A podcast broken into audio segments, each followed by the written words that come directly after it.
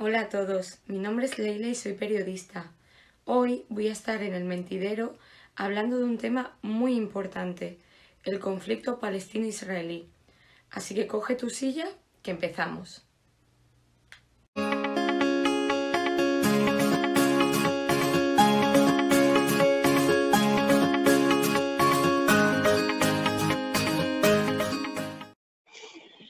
¿Qué tal amigos? Bienvenidos un día más al Mentidero. Hoy tenemos nuevo programa de la sección de debate y actualidad y hoy vamos a hablar, como no puede ser de otra forma, del conflicto entre Palestina e Israel con todas las últimas eh, consecuencias que está teniendo estos ataques sobre la franja de Gaza. Antes de nada vamos a pasar a presentar a, nuestros invitados del día de hoy. Empezamos por Diego Sobrecueva. ¿Qué tal, Diego? Pues muy bien, no paramos de tener nuevos temas de los que hablar.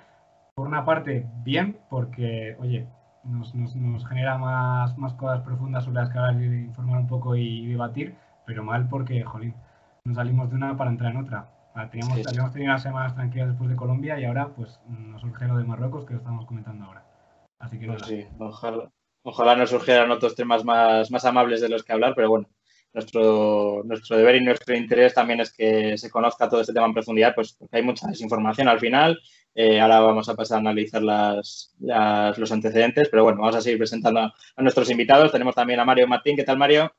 ¿Qué tal, Javi? Pues como dice Diego, como dice Tony Mejías en una canción de los chicos del maíz, me gustaría cantar sobre el arroz y sobre mis gatos, sobre, sobre todo lo que está pasando. Ojalá pudiéramos hacer programas de, pues de nuestras mierdas y hablar un poquito de nosotros, pero, pero bueno, siempre que podamos dar contexto y, hablar un poco sobre los temas que, están más candentes, pues a ello vamos. Pues sí, siempre viene bien dar luz a estos temas y hoy precisamente para ello tenemos también con nosotros a la periodista Leila Jamed. ¿Qué tal, Leila? Bienvenida desde Málaga. Buenas y encantada de conoceros y muchas gracias por la invitación.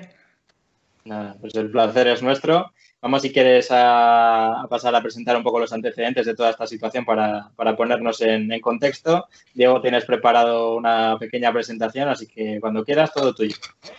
Bueno, somos el grupo 2 y nos toca la Puebla de así que, así que vamos con ello. Eh, voy a darle aquí a compartiros. Como digo, eh, no es precisamente una de las, de las de las presentaciones más elaboradas que vais a ver en, los próximos días. No es un grafismo maravilloso, pero bueno, quería también ilustrar un poco mientras estoy eh, aprovechando también, tengo que reconocerlo, leyendo un poco las notas, porque el conflicto evidentemente es muy complejo y tiene más años que el catarro. Eh, en primer lugar, tengo que decir que, bueno, en el mundo, para que conozca un poco de geopolítica, existen lugares en los que mm, son más tiende más al conflicto. Evidentemente, eh, los puntos que son de encuentro entre culturas pues suelen ser un poco más conflictivos. A mí este, mm, haciendo este análisis me recordado un poco a los Balcanes, pues mm, la zona de, Jerusalén es el origen de las tres grandes religiones del mundo y evidentemente pues las tres a lo largo de los siglos se han estado debatiendo. No me voy a remontar casi a las cruzadas porque nos volveríamos locos, pero básicamente eh, podríamos decir que el problema nace desde casi eh, la salida de los romanos de, Jerusalén. Eh, evidentemente, conforme han ido pasando los años, el, control de la, de la, zona, de esta zona ha cambiado de manos, ha pasado por los grandes imperios, y en esta zona habría mucha influencia de lo que viene siendo el Imperio Otomano antes de, durante el final del siglo XIX y principios del XX. Lo que ocurre es que en Europa, en, durante el siglo XIX y sobre todo finales del siglo XIX y principios del siglo XX, comienza a crecer un antisemitismo contra los judíos. Esto hace que muchos de ellos comiencen a plantearse emigrar a una nueva zona, algunos eh, viajaron a, nuevo continente y otros volvieron a la tierra de sus ancestros, que es Jerusalén. En este punto, eh, la zona de Israel la Palestina es, un protectorado británico, es decir, está gestionado por las, son las colonias británicas, que hay que explicar que evidentemente conforme llegamos al siglo XX, a mediados del siglo XX, se produce la esclavización, lo que produce un caos. Eh, las potencias europeas hacían lo que querían en, en, la zona y llega la, Primera Guerra Mundial, como después de la Primera Guerra Mundial y del antisemitismo que se está evolucionando mucho más en Europa, muchos emigran a esta zona y ya después de la Segunda Guerra Mundial, con todo lo que ocurrió en la Segunda Guerra Mundial con, con los judíos, toda la persecución por parte del régimen nazi, todas las consecuencias que ello tuvo, pues ya se decide, eh, también obligado por el movimiento sionista que se está generando mucho un lobby sionista muy importante en Europa, se presiona a las Naciones Unidas y a Inglaterra, que es el que gestiona la zona, para que se les dé un lugar. En este punto, eh, las recién creadas Naciones Unidas y, Inglaterra dividen Palestina y le dan el 55% a los judíos y el 44% a los árabes. ¿Qué ocurre? Que esta es de territorio. ¿Qué ocurre? Que esta posición, de hecho, este, este mapa que estáis viendo aquí, que se ve la evolución de la 1, esta es la pero lo que ocurre también es que no son suficientes, es una zona muy poco poblada, a, evidente a, los, a los judíos les dan también zonas que incluyen desierto, lo cual evidentemente impide la colonización de determinadas zonas, por eso el reparto del territorio no es mm, cuando a veces dice, ¿por qué más a los...? Bueno, a ver, no es que se les dé más a los judíos, también hay, eh, evidentemente, dentro de estas zonas no es una mayoría judía, o sea, es una mayoría árabe o judía en función, pero existen colonos de otras religiones. Por tanto, no es una zona, por así decirlo, puramente del control de una de las, de las religiones. ¿Qué ocurre? Que los árabes se niegan.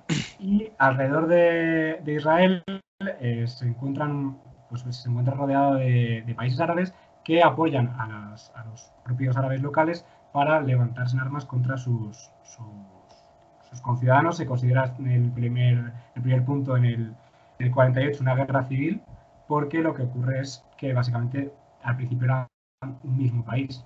Con al principio no hay milicias judías con milicia que estaban bajo el control del,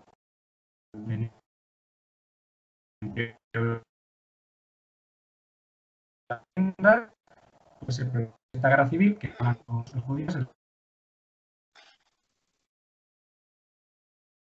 mm, por, el Líbano se empiezan a generar números de refugiados ya de, años 40 ¿eh? o sea que el siglo pasado después de esto las tensiones, evidentemente, eh, Israel quiere conseguir su, territorio y empieza a hacerse, hacerse hueco. En 1967 se produce la guerra de seis días, en las que Siria, Egipto, Jordania e Irak atacan a Israel. Evidentemente, Israel, con el apoyo de Estados Unidos, arrasa, o sea, no deja. El primer día ya acaba con prácticamente toda la fuerza aérea eh, de la liga, de esta liga árabe.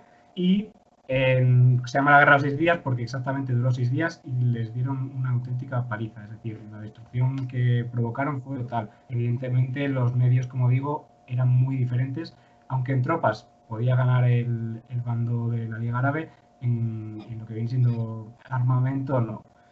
En 1972, evidentemente, durante todos estos años eh, la, la, tensión crece, se empiezan a producir mm, cambios en la ordenación del territorio en 1972, un grupo terrorista palestino eh, atenta en, las Olimpiadas de Múnich eh, y matan a 11, a 11, deportistas de la delegación de Israel. Esto, evidentemente, me pasa un poco de. Se me ha olvidado la.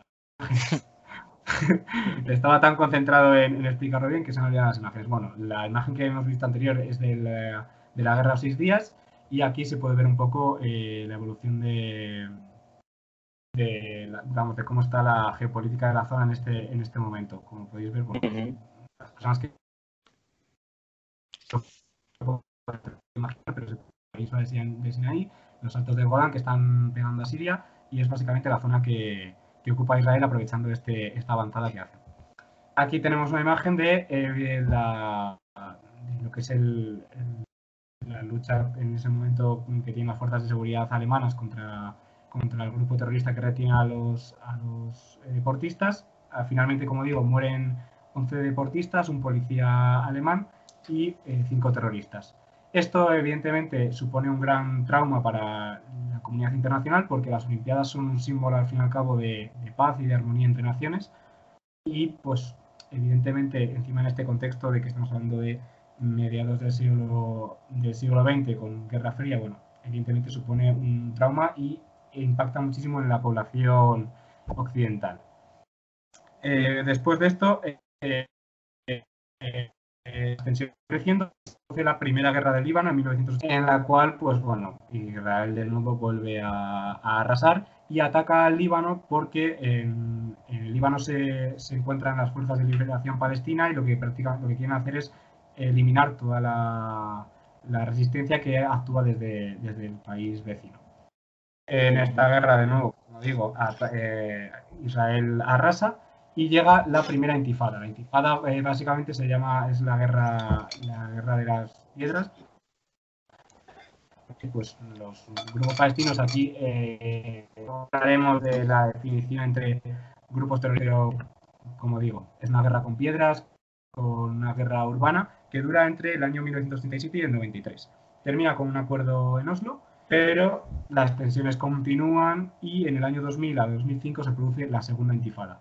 Todas estas intifadas evidentemente producen muertos en ambos bandos, porque el Estado de Israel actúa con, sus, con su ejército y pues al final los, grupos palestinos, algunos eh, atacan, pues como veis, es un molotov, se producen también atentados con explosivos y evidentemente pues esto, esto genera bajas.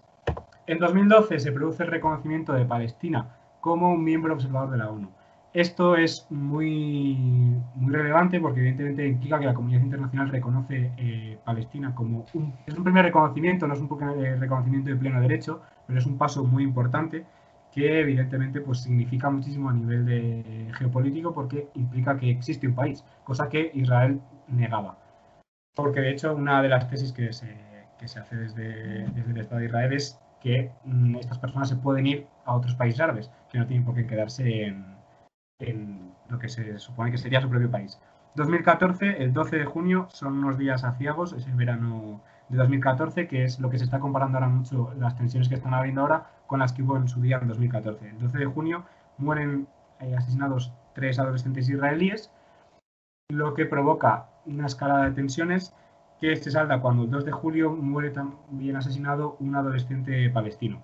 Esto genera de nuevo un conflicto abierto entre Israel y Palestina. En la franja de Gaza pues, comienzan los bombardeos, comienzan los ataques y pues el, 8 de julio ya definitivamente se declara la guerra en, Gaza y pues bueno, evidentemente es un conflicto en el que mueren más de 2.300 personas entre los que se habían también eh, periodistas y trabajadores de la ONU.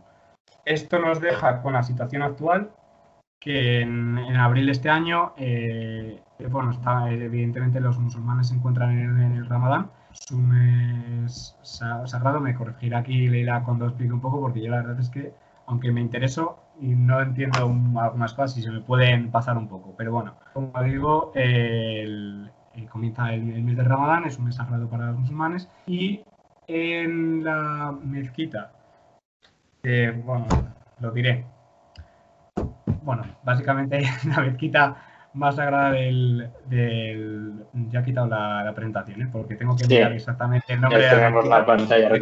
lo peor es que eh, tengo que reconocer que hemos hecho bromas antes de empezar, que mi pronunciación era bastante mala. Bueno, pues ahora ya no solo sino que se me ha olvidado exactamente cómo, cómo se decía. La mezquita de Al-Aqsa en Israel eh, eh, se encuentra en, Jerusalén y se están celebrando por las noches, se celebran actos religiosos y coincide con una procesión de los judíos de la ciudad hacia el muro de las lamentaciones. Pasaría por el recorrido por, la, por dicha mezquita, pero se consigue alterar finalmente y las tensiones no llegan a tanto, pero las fuerzas de seguridad de Israel actúan sobre la mezquita y se producen eh, heridos porque se desaloja la mezquita con gases lacrimógenos, con diferentes tipos de explosivos aturdidores y pues eso evidentemente genera mucho más tensión. Posteriormente a esto, eh, las, las cosas parecían haberse calmado un poco, como digo, esto fue durante los días 22 y 23 de abril, pero llega el mes de mayo y el, el día 10 se producen además eh, una cosa que se viene produciendo en los últimos años, que son los desahucios por parte de Israel para mm, llenar barrios y zonas con colonos judíos, pues se producen los... Eh, en el barrio de Seijarra se produce un desahucio de, un edificio y se llena ya de colonos israelíes. Esto evidentemente sienta como una patada a, la población musulmana de la zona y, y, concretamente al movimiento de liberación palestino y esto empieza a producir protestas En el barrio hay que, hay que decir que en los primeros días hasta hace poco era, una, era como el centro y el emblema de la, de la protesta pacífica, pero actualmente eh, hubo, creo que antes de ayer, un atentado con, con coche, con un coche um, kamikaze y pues evidentemente se está empezando a deteriorar la situación. Como vemos, eh, la escala de tensión ha ido a muchísimo más, han empezado eh, a lanzar misiles desde la zona palestina todos hemos visto, se habla mucho ahora de la cúpula de hierro, que básicamente es un sistema defensivo que lo que hace es lanzar misiles guiados hacia los misiles que están lanzando. Eh, como represalia se están demoliendo edificios, eh, evidentemente demoliendo no con proceso de demolición habitual, estamos hablando de bombardeos. Lo que ocurre es que Israel se defiende diciendo que, bueno, pues que básicamente lo que hacen es avisar a, las, a, los propietarios de los inmuebles o a las familias para que desalojen el edificio antes de de bombardear. Lo que ocurre es que evidentemente pues esto acarrea pues lo que viene siendo la destrucción de las casas de la gente y luego aparte muertos, heridos. Ha habido casos en los que no se sabe si alguien ha avisado o no.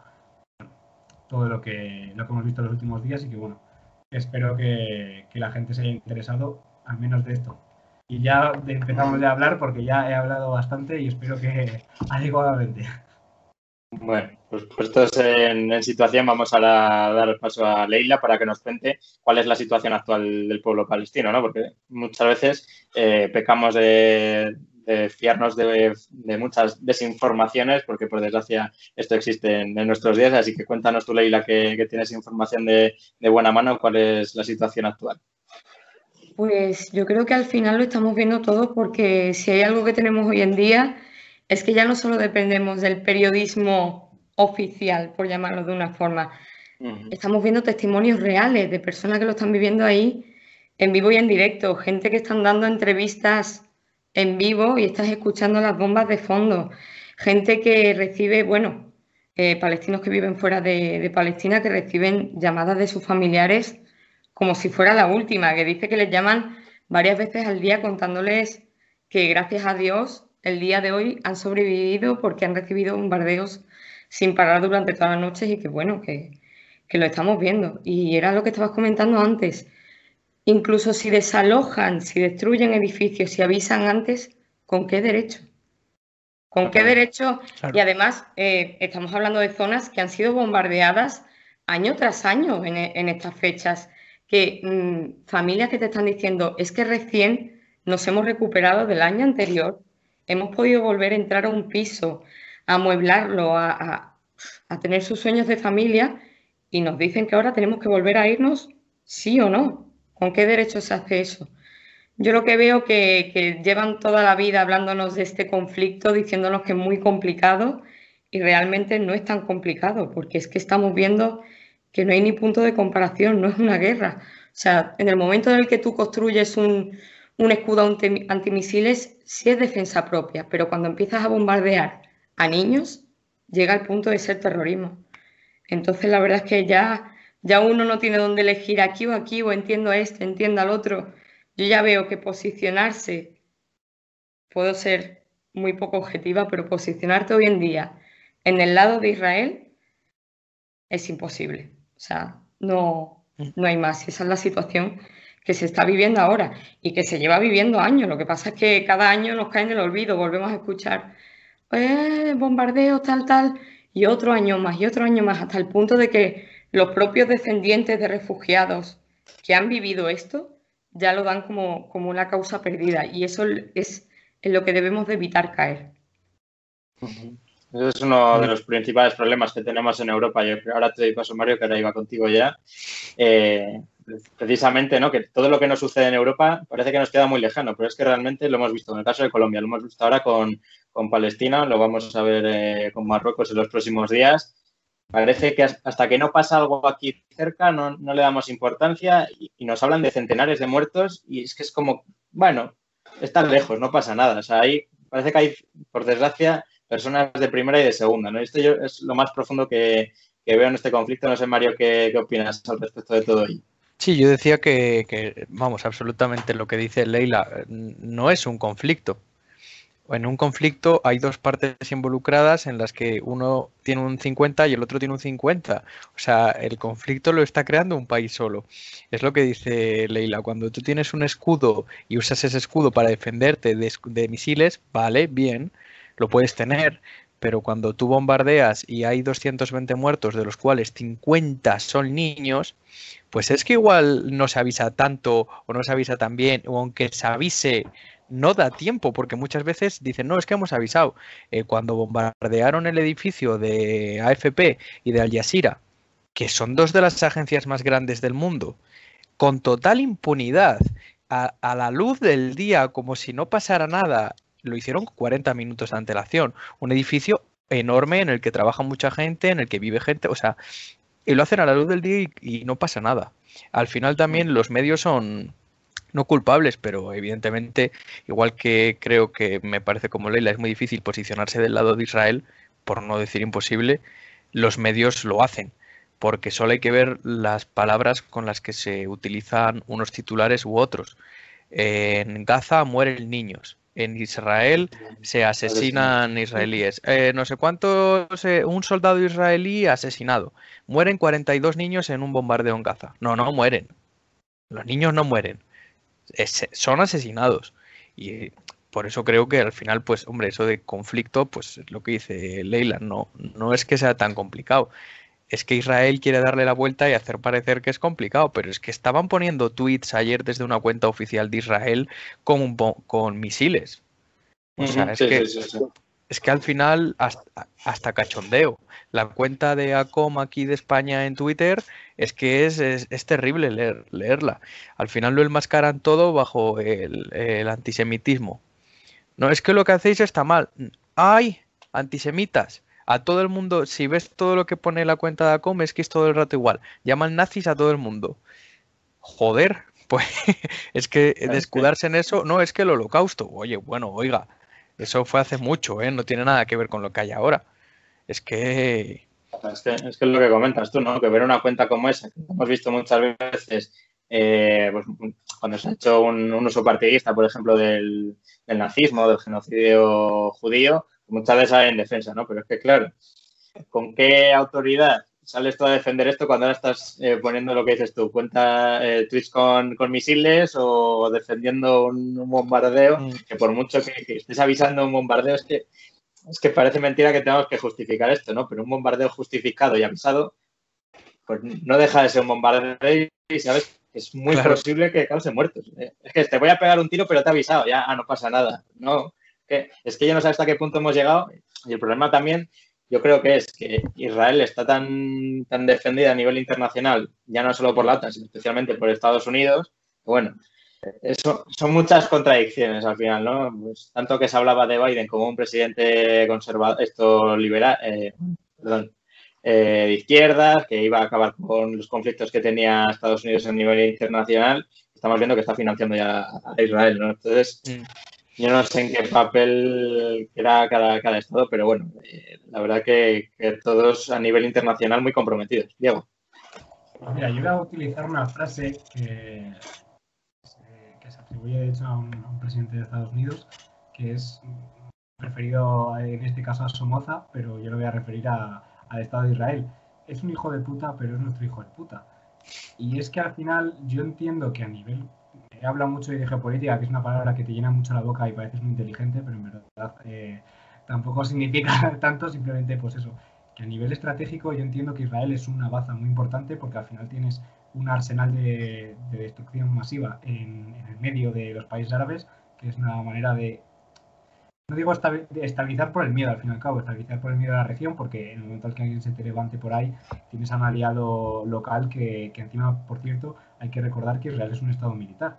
Es decir, en Israel hay, hay mili obligatoria. Eh, básicamente todos los ciudadanos son eh, potenciales soldados, lo que te permite de un día para otro mm, armar básicamente un ejército eh, gigantesco que encima profesional porque han estado entrenados.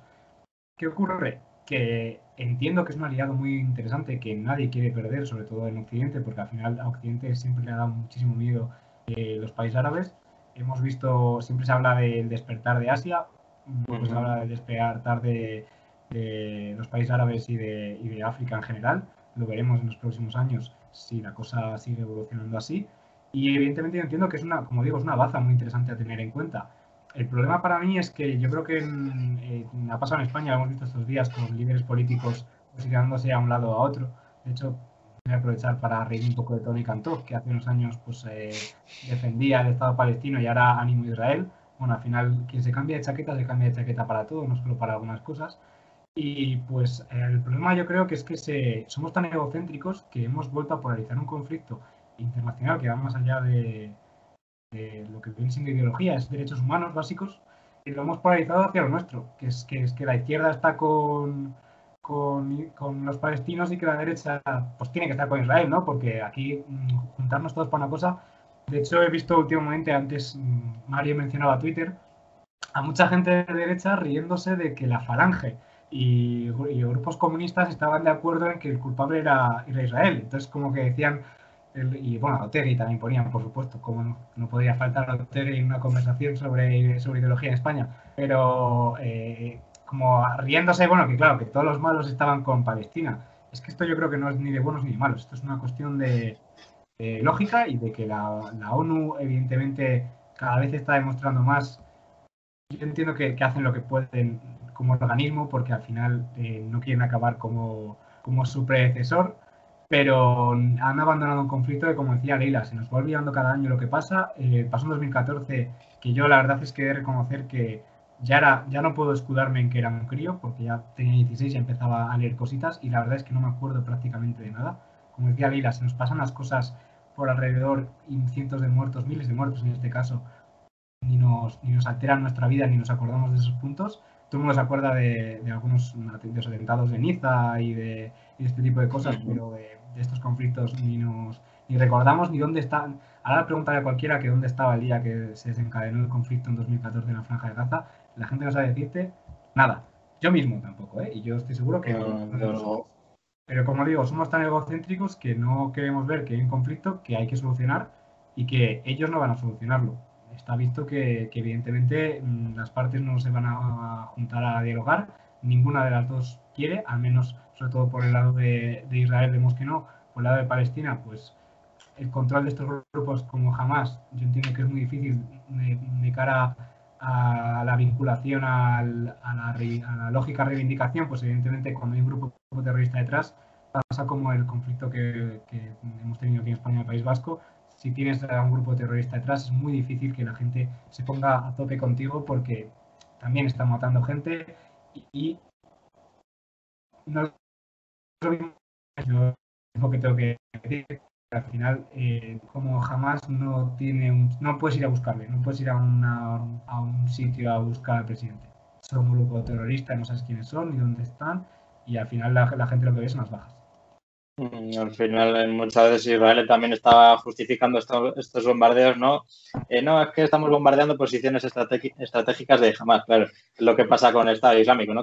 El hecho de que sea un, grupo terrorista disperso, que no tiene una sede como tal, donde puedas decirle, si disparo aquí me les cargo, pues, pues esto, claro, se escudan muchas veces en bombardeos indiscriminados y, bueno, sí, igual me he cargado uno, pero he cargado lo que decíamos antes, a 50 niños. Entonces, pues esto lógicamente no se puede justificar. Por ejemplo, también es muy curiosa la posición de España. Ahora mismo tenemos un gobierno de izquierdas, pero claro, el hecho de formar parte de, parte de la OTAN ya como que te posiciona, bueno, izquierdas vamos a llamarlo así, ya te posiciona también un poco del lado de Israel. Entonces se, crea un conflicto a nivel geopolítico, o sea, espectacular.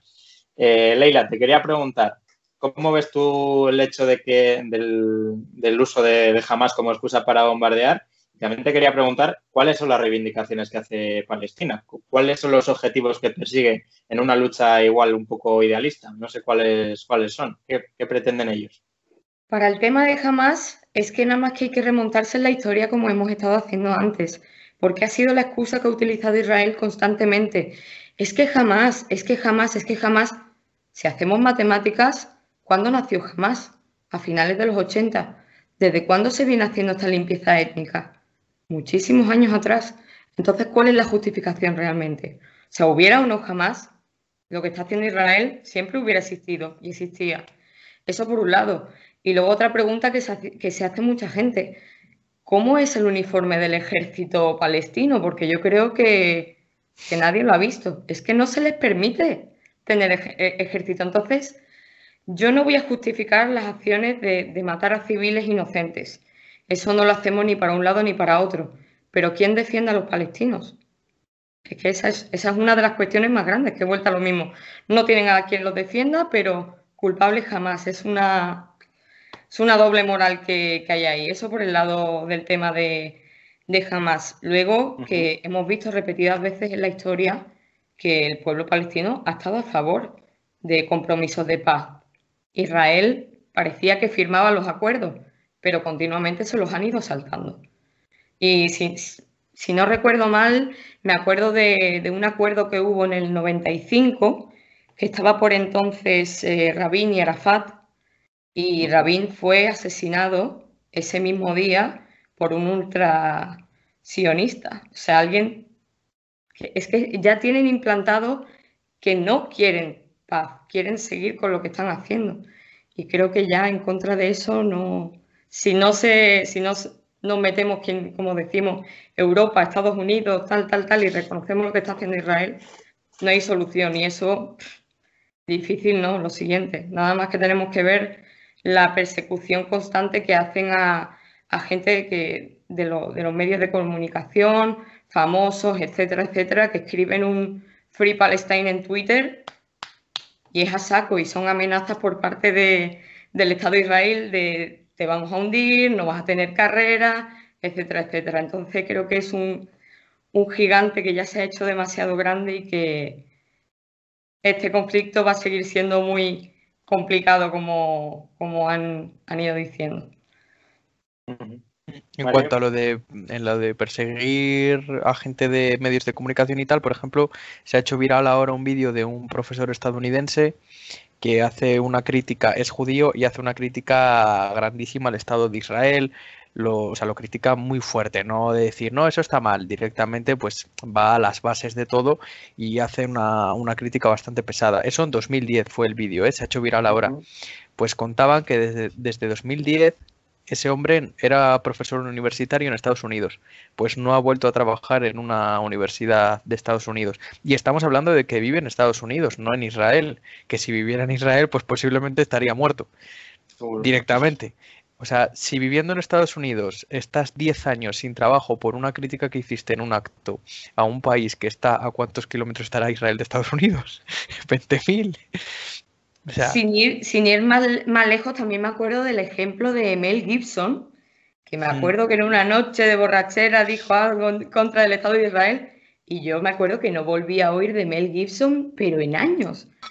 Y esto ha ido mm. pasando con un montón de artistas. es, es increíble. Y bueno, ya hablando de los medios de comunicación, la de veces que no se les ha permitido el paso para informar en Palestina, que ocurre algo en un, en un barrio y es parada en punto de control y tú no pasas, o sea, es, son faltas a los derechos humanos continuamente.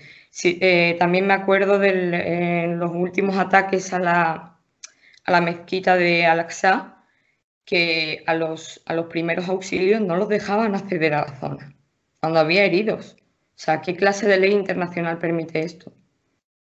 Ahí ahora han estado bombardeando los accesos a los hospitales, que es algo Exactamente.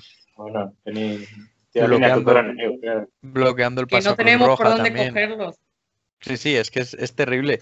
Luego, además, también el, lo que es la, fuerza de ellos, la impunidad con la que lo hacen es que no parece que no pasa nada, porque como Estados Unidos está en el Consejo de Seguridad, siempre bloquea cualquier proposición de paz. Ahora la ONU ya ha hecho tres propuestas de paz y todas las ha bloqueado Estados Unidos. Y en cuanto un miembro lo bloquea, pues se acabó. Es que no es, muy complicado, así es lo que decía. Claro. Es lo que decía Leila, ¿quién protege a los palestinos? Si no tienen ejército, si no pueden protegerse, no, no hay ninguna fuerza que, que esté ahí un poco de... es lo que dice, o sea, cómo son, ¿Cómo, qué, color tiene el ejército palestino. Otra cosa de la que me acuerdo, por ejemplo, en el Líbano hay un problema, aparecen los cascos azules. ¿Dónde están los cascos azules cuando hay un problema en Palestina? Que es increíble y creo que, esta es, esto es lo que debemos de incidir como, o sea, yo ya lo veo como un deber social de los que estamos por lo menos un poquito informados del tema, hacerle ver a la gente de nuestra edad, de nuestra generación, la falta de derechos y el trato que se les da a los palestinos. O sea, desde a los refugiados no se les ha negado la, ley de, retorno a su país, no se les permite volver y a sus descendientes tampoco. O sea, es, te vas de refugiado y tú no puedes volver a Palestina. Hombre, y esto también su interés detrás, porque sabe perfectamente el Estado israelí que si los 5 millones de descendientes de refugiados palestinos que hay mm. vuelven a, Palestina, pues se acabó todo. Ahí, quería yo llegar, que claro, muchas veces Israel, una de las excusas que usa para, ocupar territorio palestino es que dice, bueno, es que estamos experimentando un crecimiento demográfico, no tenemos dónde meter a la gente, pero claro, a ver, estás aislando tú a un, pueblo que, cada vez le estás restando más territorio, es que le estás, le estás reduciendo a vivir en lo que es la franja de Gaza prácticamente, que es que es... Que es Creo que la comparación era que era como Andorra. No estoy seguro, pero creo que la comparación, más o menos en porcentaje de, lo que es el, espacio, era como una población más o menos como Andorra, en, kilómetros cuadrados. Y creo que son 5 millones de habitantes. No recuerdo exactamente el dato exacto de la franja de Gaza, pero es una densidad de las más altas del planeta. Sí, sí, sí, era, era una de las tres con más, con más densidad de población. Entonces, claro, usas ese argumento para, ocupar territorio palestino mientras encierras a los palestinos en un territorio de, pocos, de kilómetros cuadrados. Entonces es una incongruencia tal que, no sé. Diego. A ver, al final Israel, como decía antes Leila, es que no, no da pie a, otra, a una solución porque al final lo que ellos buscan es la victoria total, que es la destrucción total del oponente. Esto no, no tiene un fin porque al final eh, como os digo, están haciendo una limpieza étnica. O sea, no deja de ser una limpieza étnica. Lo que está haciendo es echar a la, población musulmana del país. ¿Por qué? Porque Israel es un estado, no es un estado laico, es un estado religioso, concretamente un estado judío. Esto implica que consideran que los miembros de su país tienen que ser judíos. ¿Qué ocurre? Que si aparte de que tú quieres que sean judíos, es que no es como si yo cogiera en Roma y quisiese, quisiera hacer un estado italiano de católicos que dirías, bueno, vale, pues tiene un poco de sentido porque tú has tenido una evolución y, es más sencillo que Italia sea un país eh, católico desde el Estado que cojas de repente y sueltes una bomba en mitad de... Es como si de repente quería hacer yo un Estado musulmán, pues... Qué sé, en, un Estado de Estados Unidos mismamente. Digo, no, ahora Texas va a ser un Estado musulmán desde el, propio Estado.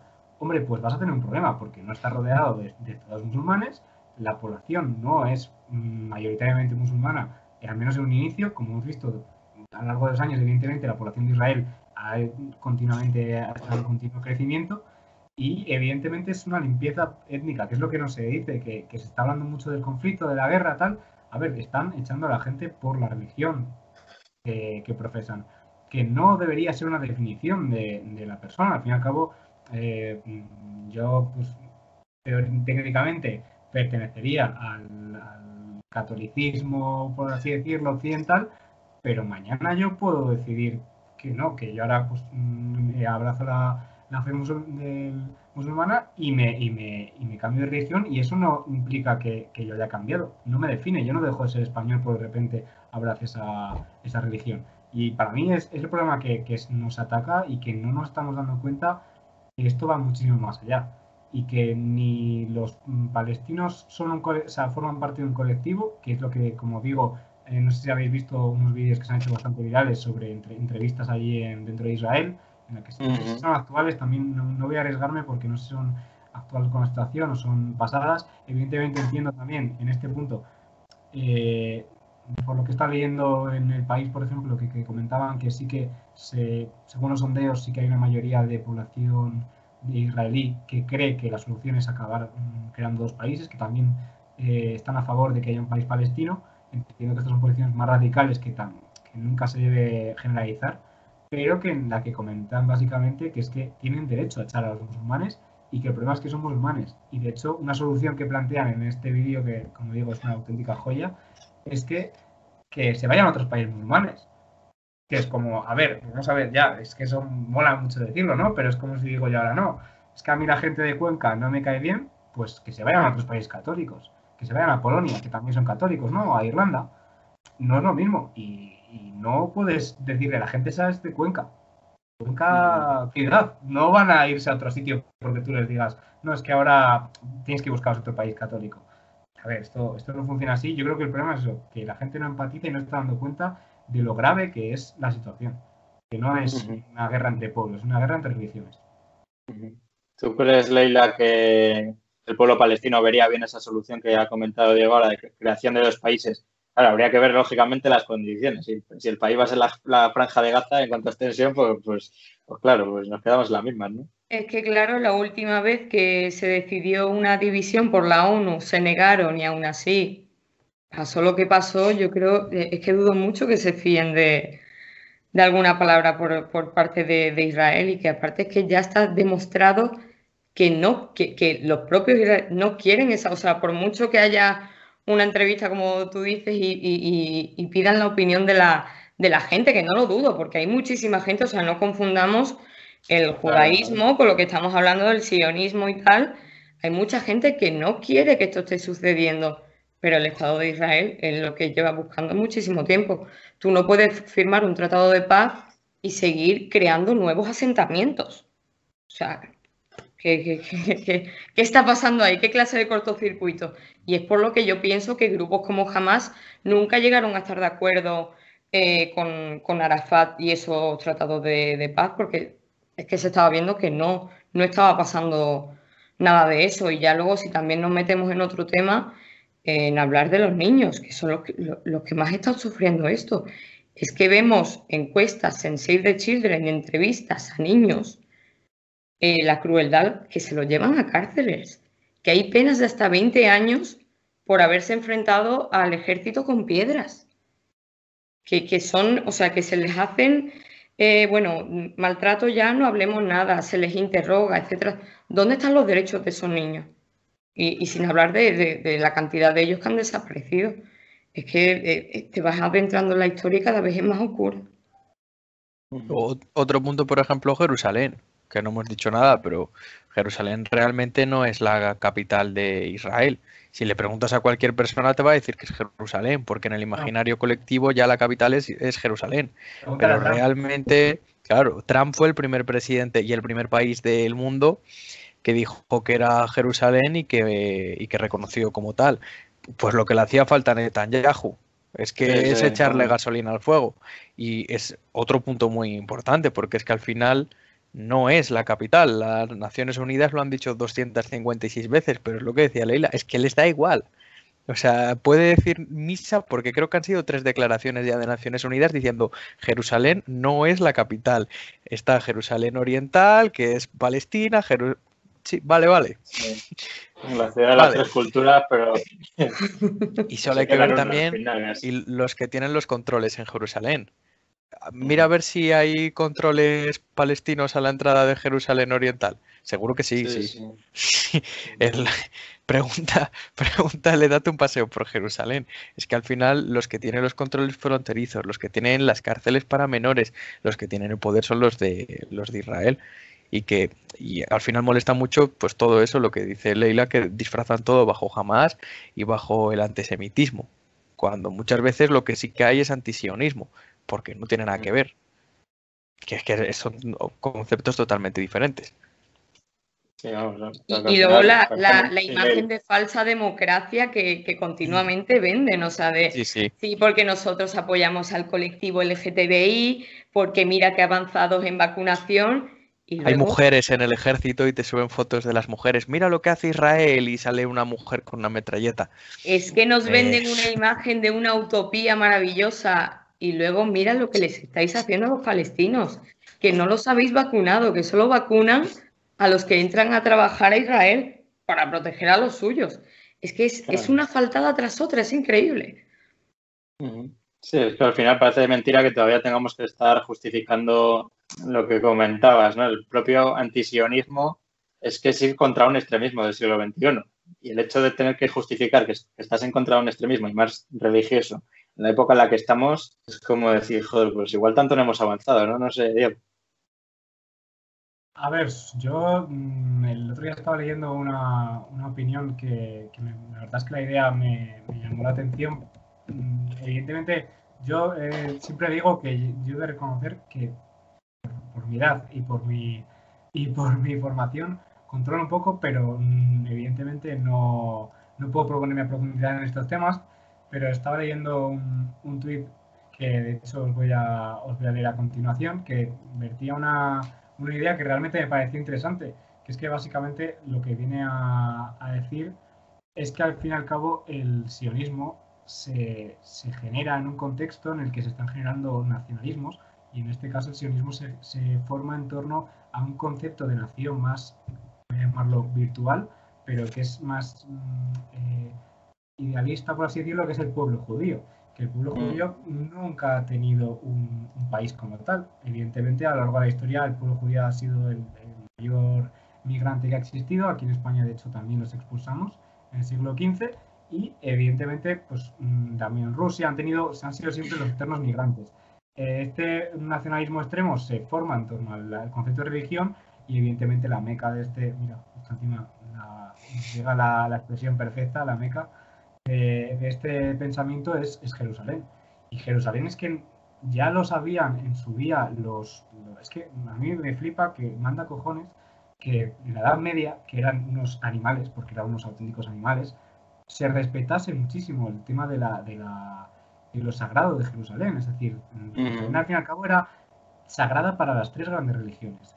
Y esto era muy importante, es decir, cada mm, pueblo que dominaba Jerusalén tenía en cuenta que evidentemente los peregrinos iban a venir de, de cualquier región y de cualquier país, porque al final había gente haciendo unos viajes eh, tremendos para llegar a Jerusalén. Que la gente se vea el reino de los cielos, que esto está muy bien explicado. Es muy buena película. Eso es. Y, y al fin y al cabo me flipa que esto hoy en día, que se supone que deberíamos tenerlo súper en cuenta, este tipo de respeto casi místico por estas, por estas, encima, por estas, eh, por esta ciudad que tiene eh, la mayor cantidad de, suelo sagrado por, metro cuadrado del mundo. Estamos ahí con el Vaticano, pero evidentemente no tiene tanta sacramental, o sea, no es tan puro, por así decirlo, porque al final es el, como decía antes al principio, es el origen de las religiones. Entonces, se ha perdido ese, esa armonía que existía en Jerusalén. Jerusalén es al fin y al cabo una ciudad de, intercambio de cultura, como decía, de puntos de Occidente con Oriente, con también el mundo árabe, y se ha perdido actualmente. Y es una cosa que me, me flipa y que yo creo que al final no, no nos importa porque se al final los occidentales estamos perdiendo la religión y se nos ha olvidado. No queremos ya, ya, ya se acaban las cruzadas.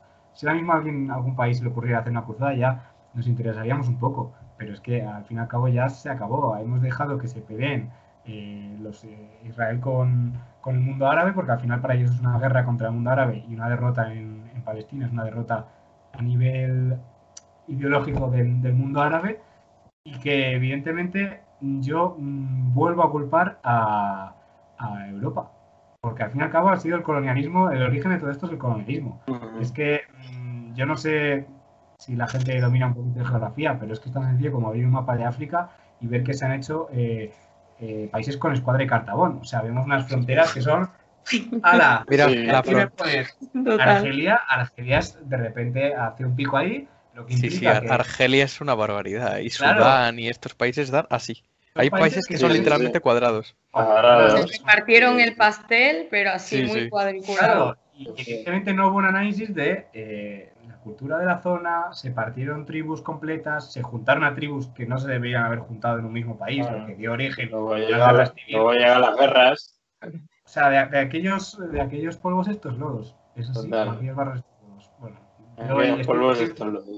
Bueno, fue lo que pasó realmente con el contrato de Balfour, cuando los ingleses mandaron a los sionistas pues para abajo. Fue como, ¿dónde los colocamos? Pues mira, ahí hay una tierra, que no llevéis mal con la población, tratarlos bien, que era así más o menos el resumen del, del acuerdo, y venga, portaros bien. Pero los mandaron hasta arriba de armas. Portarse bien, desde luego, no había lugar a eso. Luego pasa lo que pasa. Bueno, Estados Unidos ha hecho eso toda la vida al final.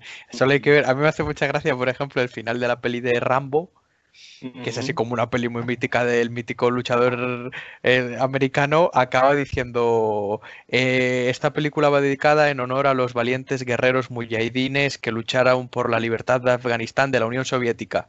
¿Qué pasó después? Vaya, guerra en Afganistán.